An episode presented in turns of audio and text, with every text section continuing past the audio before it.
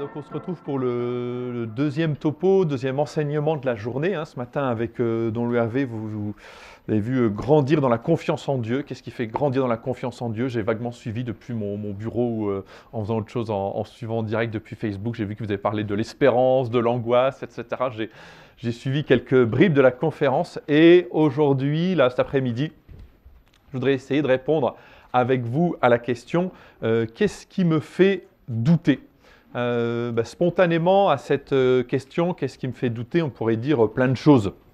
Plein de choses me font douter, ou peut-être plus exactement, plein de monde me fait douter. D'abord, ce sont les autres, finalement, qui me font douter. Euh, Est-ce que les autres me reconnaissent à ma juste valeur? Est-ce que euh, euh, reconnaissent qui je suis? Est-ce que les autres m'aiment? Est-ce que dans ma fratrie, est-ce que dans mon groupe d'amis, je suis aimé? Si pour ceux d'entre vous peut-être qui s'engagent dans un, chemin de fiançailles, est-ce que c'est bien lui? Est-ce que c'est bien elle? Les autres peuvent me faire douter. On pourrait dire qu'est-ce qui me fait douter? Ben, C'est Dieu, l'existence de Dieu. Peut-être que la foi paraît naturelle, mais euh, au fond, quand on, on essaie de creuser un peu les choses, euh, quand on lit l'Évangile, euh, on peut se poser la question, hein, mais est-ce que cet homme, Jésus, qui a vécu il y a 2000 ans, cet homme qui se met en colère devant les, les- les vendeurs du temple, cet homme qui est fatigué, cet homme qui meurt lamentablement sur, sur la croix, cet homme qui a vécu vraiment comme l'un des nôtres, est-ce qu'il est vraiment Dieu? Dieu me fait douter peut-être aussi euh, quand je dis le, credo. On le dit tous les dimanches, euh, vous, le dites peut-être tous les jours, mais il y a peut-être des choses qui peuvent nous rebuter. Euh, Je crois en la résurrection de la chair. Bon, c'est pas si évident. On communie, vous communiez toutes les semaines, tous les dimanches, peut-être même aussi en semaine. Le prêtre vous présente ce qui est, qui a toutes les apparences d'un bout de pain, dit le corps du Christ. Euh, vous dites Amen, je crois. Euh, quand on prend le temps d'y réfléchir, c'est c'est pas si évident que ça. Ce soir, on, sera à l'adoration, il y aura peut-être des beaux chants, on sera peut-être porté par une atmosphère de prière, mais euh, si on y réfléchit, on sera à genoux devant ce qui extérieurement est un, morceau de pain. Est-ce que ça, ça a du sens? Et puis je dis, ben, on peut douter de, de Dieu. Oui, alors on dit, ben, j'y crois en, en Dieu, mais finalement, est-ce que Dieu s'intéresse vraiment à moi? Est-ce que Dieu m'aime vraiment? Parce que ben, vis-à-vis des autres, euh, j'ai mon image euh, que j'essaie de soigner à peu près, Euh, mais je la connais ma vie, je la connais ma, misère. Je connais ben, ce, trait de tempérament que j'essaie de cacher, ces actions que je pose, que, j'essaie de, cacher.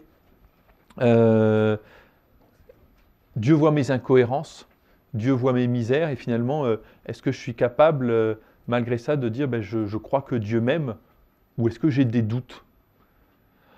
Donc des doutes, euh, des doutes vis-à-vis des autres, des doutes vis-à-vis de, Dieu, et puis sans doute là où on a le plus de doutes, hein, c'est douter de soi-même face à beaucoup de choses, face à, l'avenir. Mais est-ce que, est-ce que je vais y arriver? Et puis il y a plein de choses qui me font douter. Euh, mes échecs passés. ah, euh, vous êtes, euh, vous êtes jeune, vous n'avez peut-être euh, pas beaucoup d'échecs, mais euh, à, à 20, 25, 30 ans, on a déjà des, euh, des échecs dans, dans une vie. Et des échecs, ça fait douter. Euh, et puis il y a plein de choses. Ma psychologie me fait douter. Euh, mon physique peut, euh, peut me faire douter. Et puis euh, les doutes, ça peut être aussi donc les, doutes face à des décisions à prendre. Alors il y a des tempéraments, mais euh, euh, quand les, petits choix, ben, ça, parfois ça exige beaucoup de d'investissement. Est-ce que je dois faire ci, cela Euh, Alors ça vaut pour des petits choix. Et puis alors, les grands choix de vie, une orientation d'études, une orientation professionnelle, une orientation affective, un choix de vocation. Bref, on a plein de raisons de douter. La première chose que je dirais, euh, bienheureux êtes-vous si vous avez des, euh, doutes. Euh, pour une part, il faut avoir des doutes.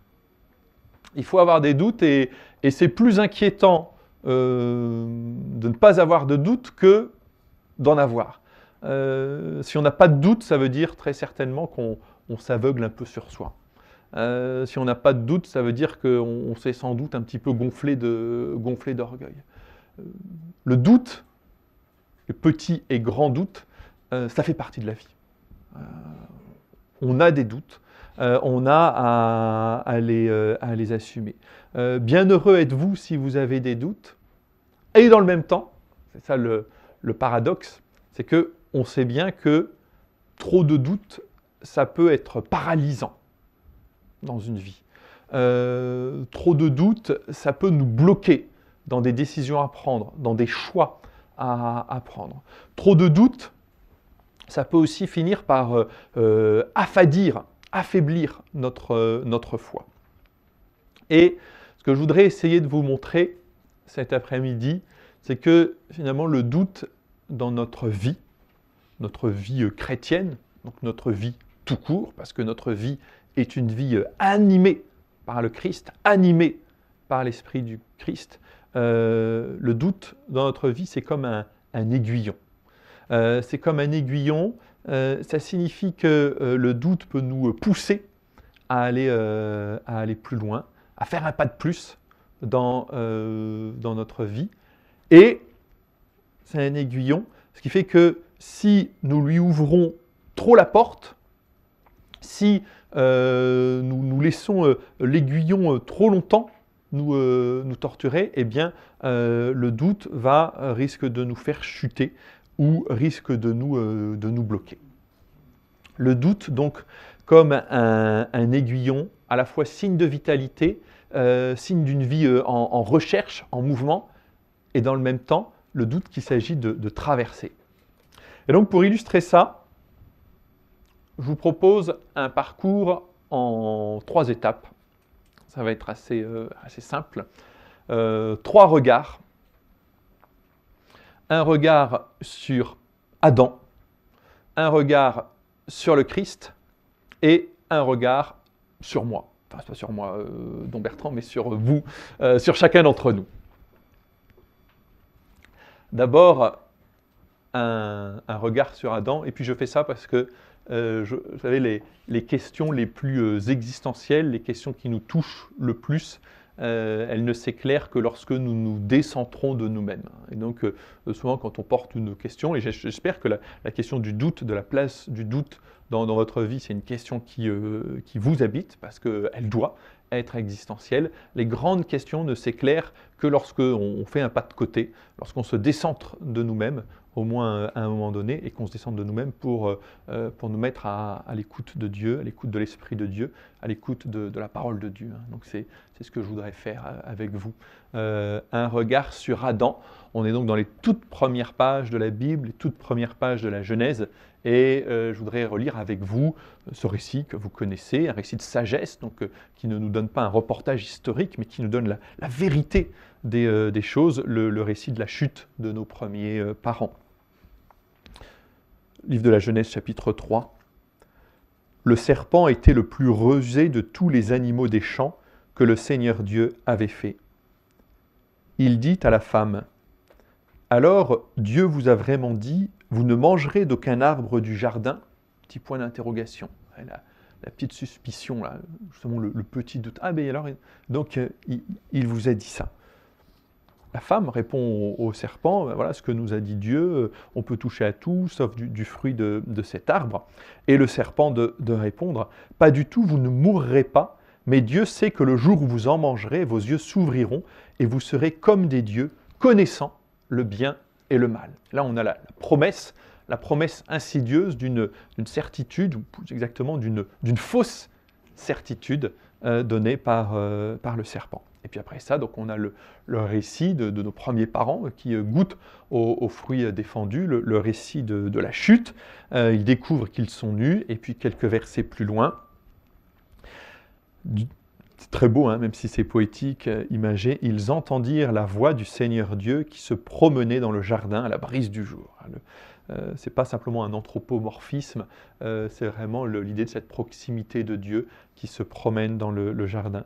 L'homme et la femme allèrent se cacher au regard du Seigneur Dieu parmi les arbres du jardin. Le Seigneur Dieu appela l'homme et lui dit, Où es-tu donc? De ce récit, ce regard sur Adam, je voudrais retenir trois choses avec vous. D'abord, c'est cette, première interrogation du, du, serpent qui insinue le, doute. alors Dieu vous a vraiment dit, vous ne mangerez d'aucun arbre du jardin. C'est le petit soupçon Hein, qui est euh, euh, insidieusement euh, susurré à l'oreille d'Ève. cette question, mais au fond, vous pouvez vraiment faire confiance en Dieu? Vous croyez vraiment? En, ce qu'il vous a dit Vous pensez vraiment que c'est ça le, juste chemin à, prendre hein, C'est cette la petite voix qui, insinue le, doute. Et ce qui me paraît important de noter, dans cette première interrogation euh, de, l'esprit du mal, c'est que au moment où l'esprit du mal euh, insinue ce soupçon, ce doute, le péché n'est pas encore entré dans le monde. Euh, Adam et Ève, lorsqu'ils entendent cette voix, sont encore dans ce qu'on appelle l'état de justice originelle, c'est-à-dire dans un monde qui est préservé du péché. Alors bien sûr, après, il va y avoir l'étape supplémentaire qui fait que ce doute va être finalement la porte qui va permettre au péché d'entrer dans le cœur de nos premiers parents et donc d'entrer dans, le monde. Mais nous sommes là avant le péché. Ça signifie que ce genre de questions qui peuvent traîner, mais est-ce que c'est vraiment ça? Est-ce que je peux vraiment lui faire confiance? À lui, à elle, euh, est-ce que je peux vraiment faire confiance en la providence de Dieu alors que je me débat dans une épreuve depuis des années et que je ne vois pas euh, d'issue? Est-ce que je peux vraiment m'appuyer sur le Seigneur dans, euh, cette vie où il y a des choses un peu, un peu difficiles? Est-ce que je peux vraiment, alors que je me pose la question d'une vocation sacerdotale, d'une vocation consacrée, est-ce que je peux vraiment m'appuyer sur Dieu et me dire qu'il va combler toute ma vie? Ce genre de petites questions, ça n'est pas de l'ordre du péché. C'est, euh, euh, ce sont des questions qui, euh, que Dieu a permis soient, soient posées à, l'humanité. la petite voix qui nous titille, eh bien, nous l'entendons. Et j'ai envie de vous dire, nous, nous l'entendrons toujours, tout au long de notre vie. Ça dépend des tempéraments, ça dépend des caractères, ça dépend des, des, histoires, mais cette pointe de soupçon est là. C'est un fait. Euh, est-ce que c'est bien, est-ce que c'est mal? Ce qu'on peut en dire, c'est que ça n'est pas un péché, puisqu'au moment où cette invitation sournoise retentit, euh, nos premiers parents ne sont pas encore tombés dans le péché. Ça, c'est le premier élément que je voudrais noter de ce récit de la chute. Le deuxième élément, c'est, je l'évoquais brièvement, la fausse promesse. La fausse promesse, vous serez comme des dieux connaissant le bien et le mal. La fausse promesse, c'est la promesse d'une certitude illusoire d'une certitude en toc. Au fond, parce que ce que nous, nous cherchons, évidemment, ce sont des choses sûres pour fonder euh, notre vie. On veut du solide. On ne veut pas fonder, on fonde notre vie sur le roc. On ne veut pas fonder notre vie sur, euh, le sable. Et le, problème du tentateur, c'est que le, tentateur nous fait prendre du sable pour du roc, euh, en, nous, en nous berçant de, de fausses certitudes. Ces fausses certitudes, ça peut être euh, une espèce d'autoconviction. Quand on se regarde soi, allez, allez, je vais y arriver, euh, j'y pense plus, euh, je vais, je vais, l'évacuer, je, vais l'oublier, je vais le mettre de côté, et ça va, ça va, ça va me permettre d'avancer. Ça peut être la, la, route vers une, une, fausse, une fausse certitude. les fausses certitudes, on peut en avoir aussi sur l'Église par exemple. Euh, ben voilà, ce que, devrait, euh, euh, ce que doit dire l'Église, voilà ce que devrait faire, faire l'Église. Moi je sais, moi je, veux du solide. finalement, on est dans une certitude un peu illusoire. les fausses certitudes, ça peut être aussi sur Dieu, se faire une image de Dieu, de ce que Dieu devrait être, de la manière dont Dieu devrait agir avec nous. des fausses certitudes sur les autres, avant de m'engager euh, dans, euh, dans, une communauté religieuse, il faut absolument que je connaisse tout, absolument tout, tout, tout, et, là je pourrais m'engager. Avant de m'engager dans le mariage, il faut que vraiment euh, tout, tout soit bordé, qu'il n'y ait plus aucune zone, aucune zone d'ombre, et, là, et puis on aura tout essayé, on aura tout fait, enfin, on s'illusionne. Et le père du mensonge, c'est celui qui veut que nous nous appuyions sur, sur ces fausses certitudes le doute, la fausse certitude, et puis, donc après intervient le récit de la chute, la conséquence, lorsque finalement le doute a, conduit à la chute, c'est eh bien la division, la séparation. Euh, c'est le fait que l'homme et la femme qui étaient en harmonie avec Dieu, désormais se cachent.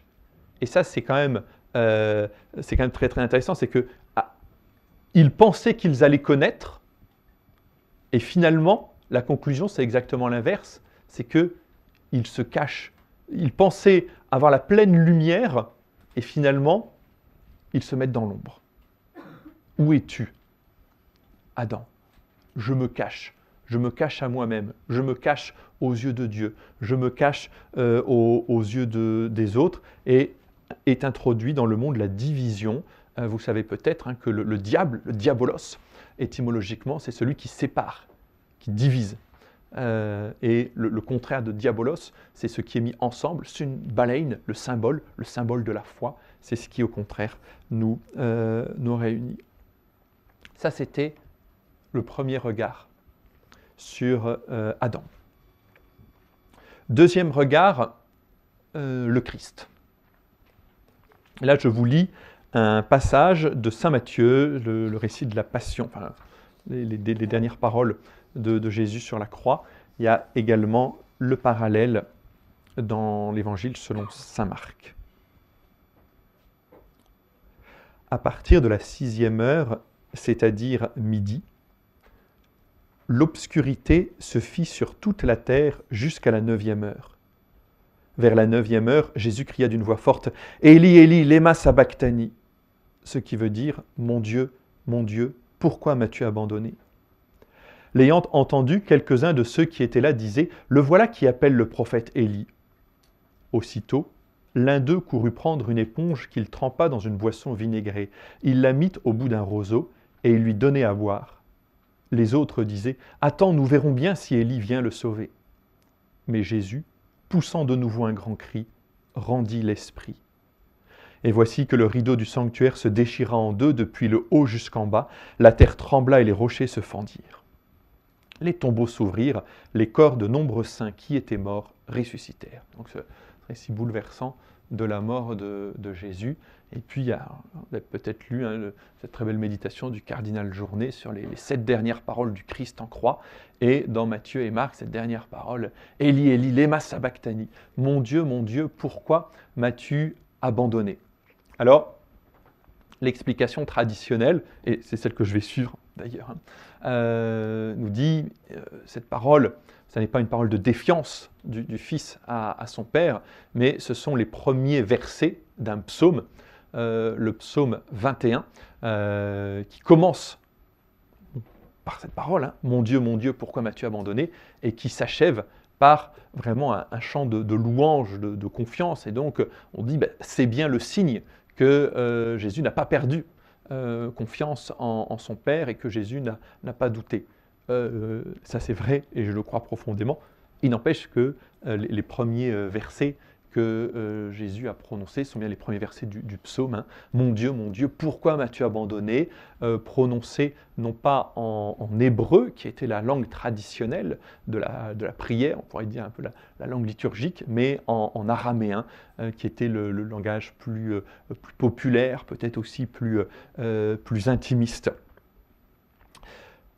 Ce qu'on peut dire, c'est que dans cette, euh, alors non pas le désespoir, mais en tout cas dans cette détresse du Christ sur, euh, sur la croix, euh, c'est le, presque le moment où on va dire que le, mystère trinitaire s'ouvre.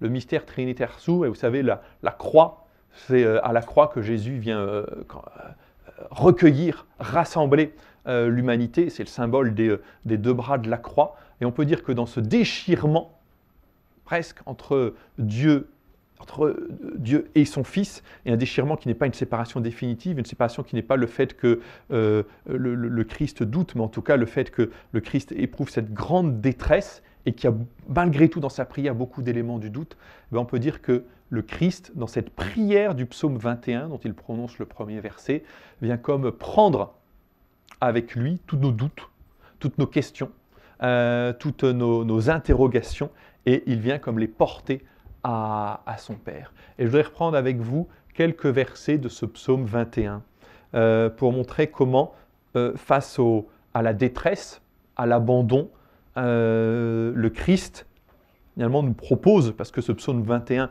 même s'il a été composé bien avant le Christ, finalement, c'est par excellence la prière du Christ. La prière du Christ sur la croix propose un chemin qui va du, sentiment d'abandon, de l'incompréhension, et qui ne conduit pas au péché, comme c'était le cas pour Adam et Ève, mais qui conduit à la reconnaissance aimante de, Dieu. Les premiers versets de ce psaume euh, c'est quand même assez bouleversant. Et c'est la prière de l'Église, hein. c'est le, le, psaume qu'on écoute le, dimanche des rameaux, euh, c'est le psaume qui est dans le psautier, donc qui est prié euh, depuis aussi 2000 ans par les moines et, et moniales, par tous ceux qui disent la prière des offices du bréviaire. Mon Dieu, mon Dieu, pourquoi m'as-tu abandonné? Le salut est loin de moi, loin des mots que je rugis. Mon Dieu, j'appelle tous les jours et tu ne réponds pas j'appelle tout le jour et tu ne réponds pas, euh, cette expérience que fait le Christ d'un abandon. Il euh, n'y a personne. J'appelle, euh, j'appelle et il n'y a personne. Même la nuit, je n'ai pas de repos. Et puis, et c'est là où on voit comment eh bien, le, Christ, à, l'inverse d'Adam, eh lui va, mettre sa confiance en Dieu juste après ce très beau verset. Toi pourtant, tu es saint, toi qui habites les hymnes d'Israël je ne comprends pas, peut-être même que le Christ dans son humanité ne comprend pas, mais il remet sa confiance entre les mains du Père. Et ce qui va nourrir cette confiance, c'est ce qu'il y a juste après, c'est la mémoire de tous les bienfaits de Dieu. Quand je doute, j'ai, comme le Christ finalement sur la croix, à faire mémoire de la manière dont Dieu a conduit l'histoire, la manière dont Dieu finalement, à travers bien des méandres, a conduit ma propre histoire jusqu'à présent. C'est en toi que nos pères espéraient, ils espéraient et tu les délivrais. Quand ils criaient vers toi, ils échappaient. En toi, ils espéraient et n'étaient pas déçus. Et puis un peu plus loin, c'est toi qui m'as tiré du ventre de ma mère, qui m'as mis en sûreté entre ses bras. À toi je fus confié dès ma naissance, dès le ventre de ma mère, tu es mon Dieu. Et donc, voyez, dans ce psaume, à la fois cet abandon, cette déchirure, et puis cette reconnaissance de la sainteté de Dieu et de l'œuvre de Dieu, de l'action de Dieu. Ma vie, comme la vie du Christ, est entre les mains de Dieu, même s'il y a des choses que je ne comprends pas même si, euh, même si je doute. Alors après, il y a, ce qui est très beau, c'est toute une description de, euh, très précise hein, finalement de, la passion du Christ. Il me perce les mains et les pieds, je peux compter tous mes os, il partage entre mes habits et tire au sort mon vêtement. C'est euh, bouleversant hein, de se dire que ça a été écrit des siècles et des siècles avant la passion du Christ et que ça l'a décrit presque dans ses moindres détails. Et la confiance. Mais toi, Seigneur, ne sois pas loin, ô ma force, viens vite à mon aide. Et puis ce psaume se termine, c'est étonnant, hein, ce psaume qui commence par l'abandon, se termine par un chant de louange. Et je proclame ton nom devant mes frères, je te loue en pleine assemblée. Vous qui le craignez, louez le Seigneur, glorifiez-le, vous tous, descendants de Jacob. Car il n'a pas rejeté, il n'a pas réprouvé le malheureux dans sa misère. Il entend sa plainte. Tu seras ma louange dans la grande assemblée. C'est très beau de se dire qu'en ne prononçant que le premier verset, finalement, c'est tout le psaume que Jésus prononce, et alors qu'il est la risée de, tous, hein, euh, dans ce psaume, il y a Tu seras ma louange dans la grande assemblée. Devant ceux qui te craignent, je tiendrai mes promesses. Et donc, je ne pense pas qu'on puisse dire que le Christ est douté. Euh, ça me paraît trop fort. Il n'empêche que dans cet abandon sur, euh, sur la croix, il y a beaucoup d'éléments du doute de l'impression du, silence de Dieu, de l'abandon euh, de, euh, de, Dieu. Cela, le Christ lui-même l'a euh, éprouvé, mais à la différence d'Adam, le Christ ne s'est pas refermé, replié sur ce doute, mais en a fait une occasion pour, peut-être encore plus qu'il ne l'avait fait sur sa vie, vivre dans, dans l'offrande, dans la confiance, dans la louange, dans la reconnaissance de, de l'œuvre de Dieu. Et on peut dire que dans ce, cet abandon du Christ sur la croix, c'est toute l'humanité qui peut presque s'engouffrer euh, pour faire et vivre ce que nous avons à vivre, c'est-à-dire ce passage du doute, de la suspicion, de l'inquiétude à la confiance, à la, à la reconnaissance de, l'œuvre de Dieu. Et donc ça, c'est le euh, troisième point que je voudrais voir avec vous, après Adam, après le Christ et nous. Qu'en est-il? Et dit le le doute, la question, les petits doutes comme les grands doutes, c'est comme un aiguillon euh, qui vient nous titiller et qui finalement euh, qui peut venir aussi euh, stimuler notre vie chrétienne. Et donc, face à, ce, à, cet aiguillon, il ne s'agit pas d'écarter le doute, faire comme s'il n'existait pas. Il ne s'agit pas de le contourner. Il ne s'agit pas non plus de s'y installer, de s'y complaire, parce que là, il y a danger, là, il y a une porte ouverte aussi pour, pour le péché, mais il s'agit de répondre. Et par quoi on, répond? On répond par le bien, on répond par la foi. Le doute, c'est ce qui nous pousse à choisir à faire le bien, euh, à choisir euh, et à faire le bien. Et choisir et faire le bien, c'est proprement la définition de euh, ce qu'on appelle dans le christianisme la vertu. Les vertus, vous connaissez, hein, les vertus théologales, la foi, l'espérance, la charité, les vertus cardinales, la prudence, la justice, la force, la, tempérance. Euh, je vous lis la, définition de la vertu, vous retrouvez ça dans le catéchisme hein, de l'Église catholique, numéro 1803. La vertu est une disposition habituelle et ferme à faire le bien. Elle permet à la personne non seulement d'accomplir des actes bons, mais de donner le meilleur d'elle-même. De toutes ses forces sensibles et spirituelles, la personne vertueuse tend vers le bien, elle le poursuit et le choisit en des actions concrètes. Et face à l'aiguillon du doute, la réponse chrétienne, c'est la vie selon l'esprit, la vie selon les vertus, les vertus qui nous permettent de vivre de la vie même de Dieu, de la vie surnaturelle. Et dans cet organisme, pourrait-on dire, des vertus, il y en a deux qui ont un lien plus particulier avec le doute. Ces deux vertus, c'est la foi et la prudence. Et c'est ce que je voudrais voir très rapidement avec vous maintenant. La foi, la première euh, dans, l'ordre, euh, même si l'achèvement des vertus c'est la charité, vous le savez, mais euh, dans l'ordre des vertus c'est la, première des vertus, la foi par laquelle nous, nous croyons. La foi, dans la lettre aux Hébreux, il y a une très belle définition de la foi, même si elle n'est pas très simple. Hein. Hébreux chapitre 11, verset 1. La foi est une ferme assurance des choses qu'on espère, une démonstration de celles qu'on ne voit pas. Tout à l'heure, je vous parlais des fausses certitudes. Euh, l'esprit du mal, c'est celui qui veut, euh, que nous nous appuyions sur de fausses certitudes. Et alors, qu'est-ce à dire Qu'il n'y a rien de certain que être dans la foi, c'est être dans l'obscurité complète? Alors, pour une part, dans la foi, il y a, y toujours de l'obscurité. Hein, quand il n'y aura plus d'obscurité, c'est quand on sera arrivé dans la patrie céleste, où là, euh, tout sera lumineux. Il y a une part d'obscurité. Et il n'empêche, il n'empêche que dans la foi, il y a une dimension certaine.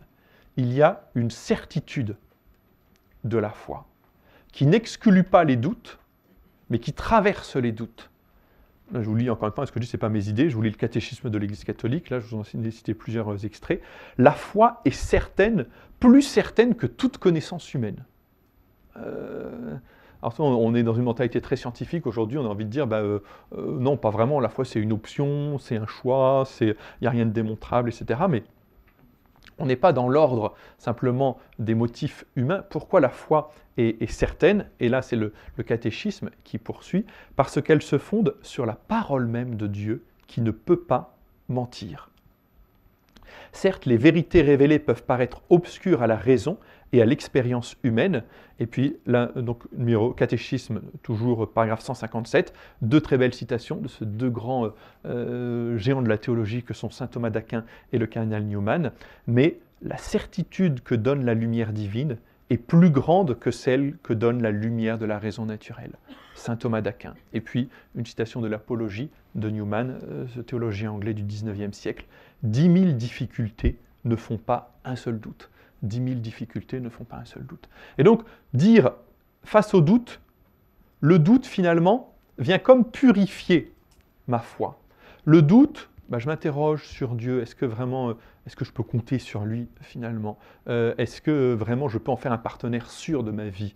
Euh, Est-ce que, est que, est que je peux lui consacrer Est-ce que je peux lui, consacrer ma, ma vie? La foi, ces doutes, si nous les traversons, ça vient comme purifier la foi, c'est-à-dire que les motifs de notre foi ne seront plus simplement des motifs humains, mais vraiment des motifs appuyés sur Dieu seul. Et quand on ne s'appuie plus sur nous, mais sur Dieu, on, ne s'appuie pas sur, on, cesse de s'appuyer sur un, appui un peu défaillant et on s'appuie sur ce qu'il y a de plus solide. On s'appuie sur Dieu même.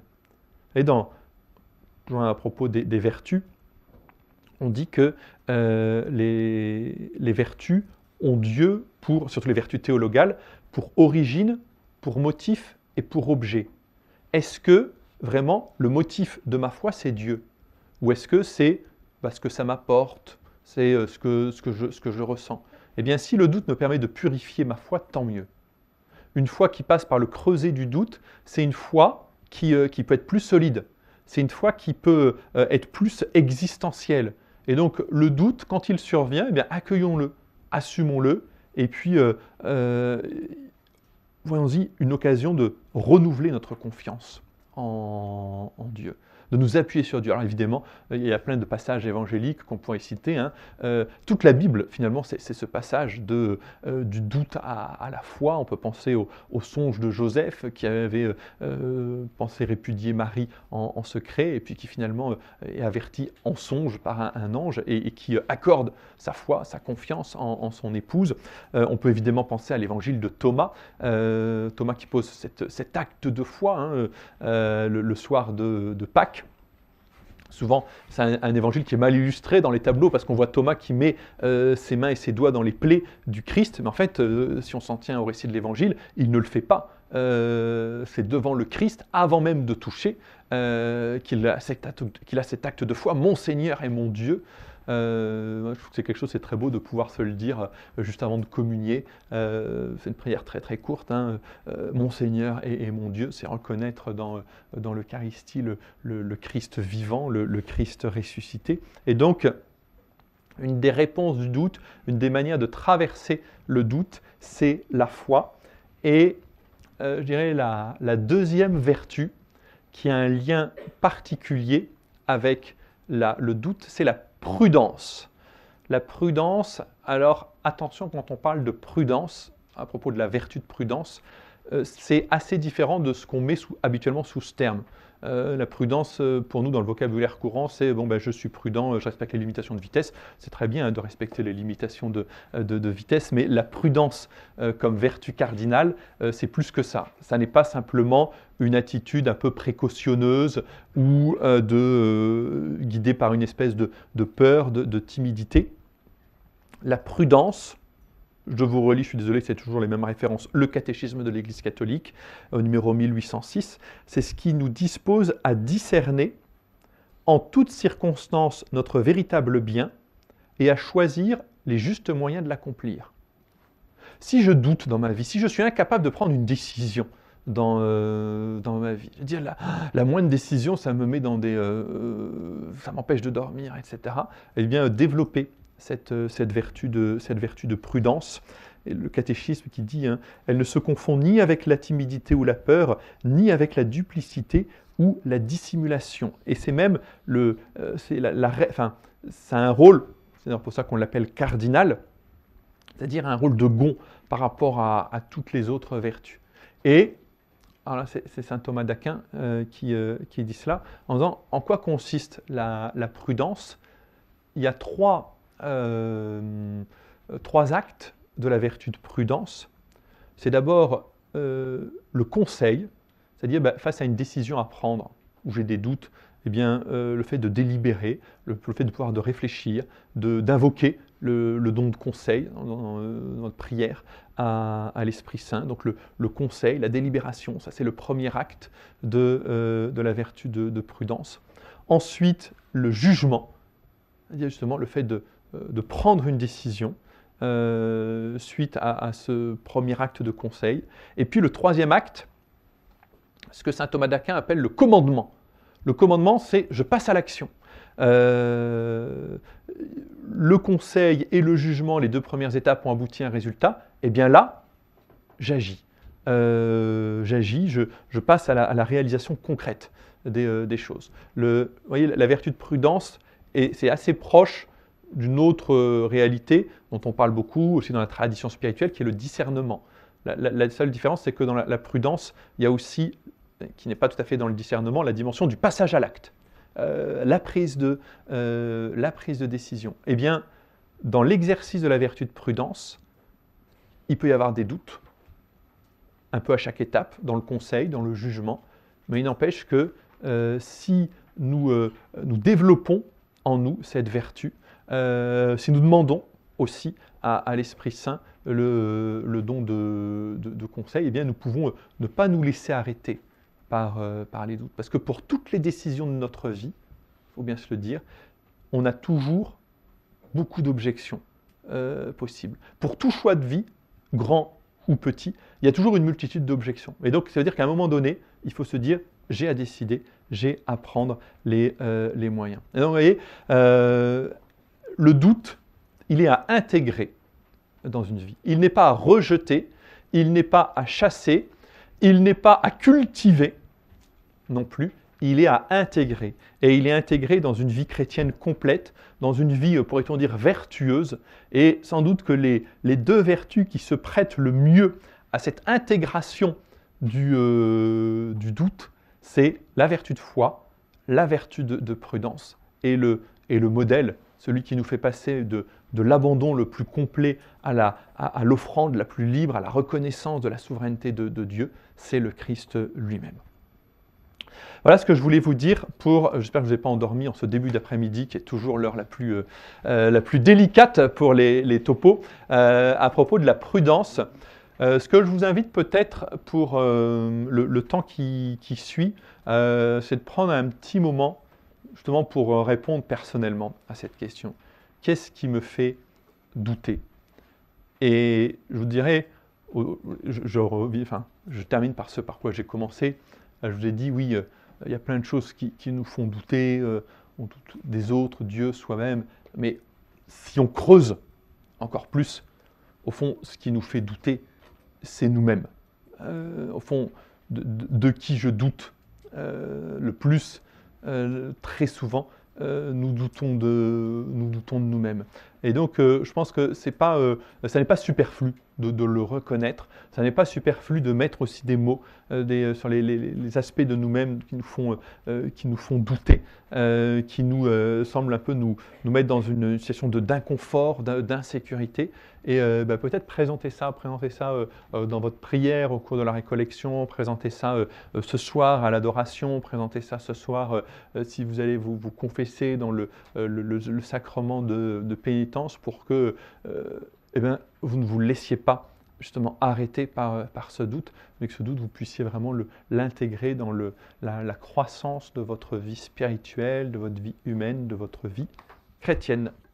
Voilà, je vous souhaite une bonne...